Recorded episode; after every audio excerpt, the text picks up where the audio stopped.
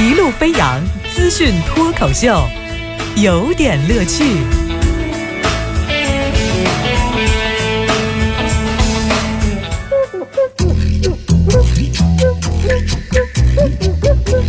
有点有评，加叙加意，中心思想，有点乐趣啊！今天呢，有点乐趣，我们想跟您来试试用一句话破啊，是什么破？就是就是就是一句话解啊，还叫哥呢？就就就是一句话戳穿嘛，好不好？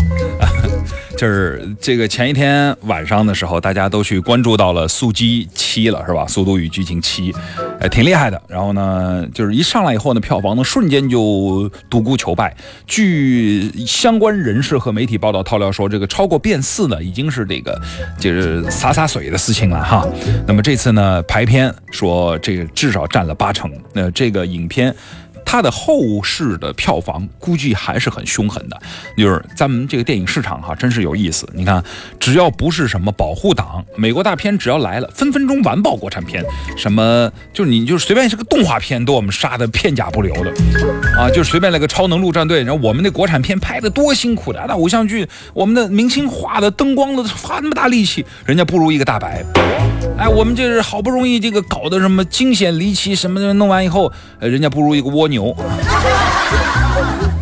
还不要说美国的类似于什么这个王牌特工啊之类的片子啊，当然那个是英英英国片啊，这不是管他呢，英国间谍嘛，是吧？反正总之这个等等等等的这个影片过来以后，都感慨说这国产片真是靠不住呀。但是这怪谁呢？几年前人家韩国全面开放本国电影市场，当时也是受挫，可是受挫之后呢？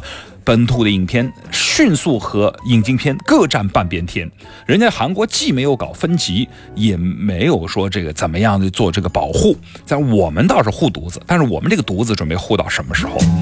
哎，就是完了以后呢，就想我们也在想，如果说真的能够开放这个之后呢，这种肯定是要有完爆嘛，一旦完爆成功之后，那损失买单的到底是阿里影业还是博纳影业啊？反正谁来买单？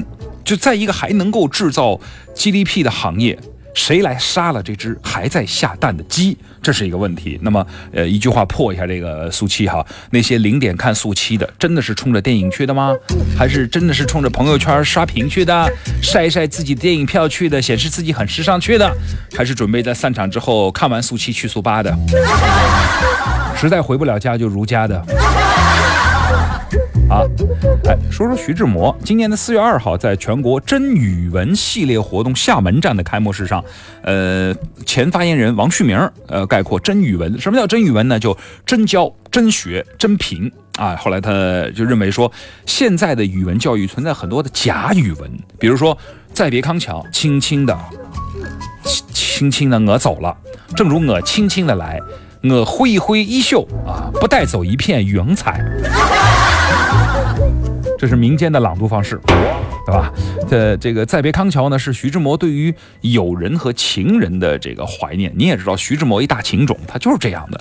后来呢，他说现在很多的老师非得把他表达了什么异乡游子对于祖国和故土的情感，这明显是耽误事儿嘛？这这个就叫做假语文。说真语文在教学效果上能够切实提高学生的听说读写的能力，这个假语文呢是在耽误学生的学习时间。哎，我们来破一下哈，真语文呢，假语文是耽误学生学习的时间，真语文恐怕得耽误学生考试的分数了。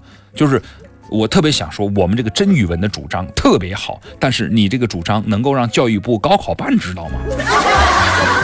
这才是真正的要害啊！再来说说节俭。最近啊，格朗台式的贪官呢，真的是这个屡见不鲜。从穿衣朴素、骑自行车上班，到家里头发现有上亿元的现金，结果呢，就是吃饭的时候只吃一碗面哦。还有这个说是。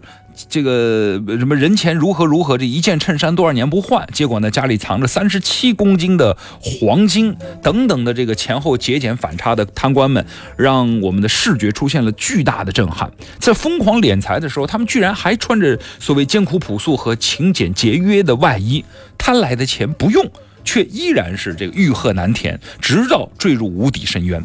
就是我们看到几个消息，比方说能源局的。这个煤炭司的原副司长魏鹏远，这个穿朴素的衣服骑自行车，可是家里头有上亿元的现金。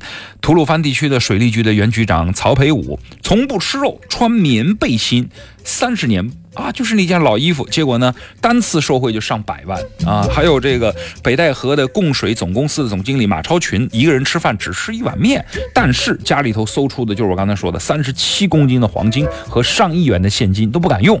还有像贵州市的人民政府的原市长助理樊中前，一双皮鞋换了三次鞋底儿啊，然后依然是接着穿这双皮鞋，多艰苦朴素，结果受贿的赃款塞了五个保险柜。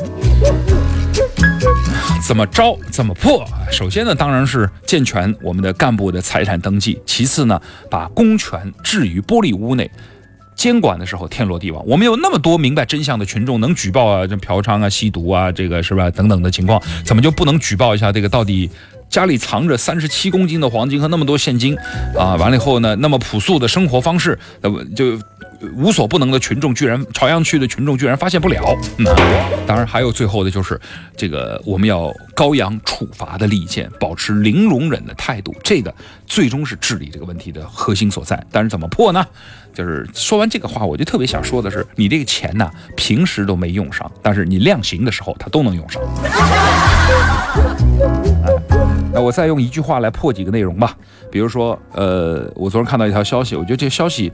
标题就已经是答案了，就是十二万的 Apple Watch 已经在中国卖光了，这槽点无数了，已经，好吧？那今天广告时间又提前了，那去说解读公理，吐槽释放压力，明天继续有点乐趣。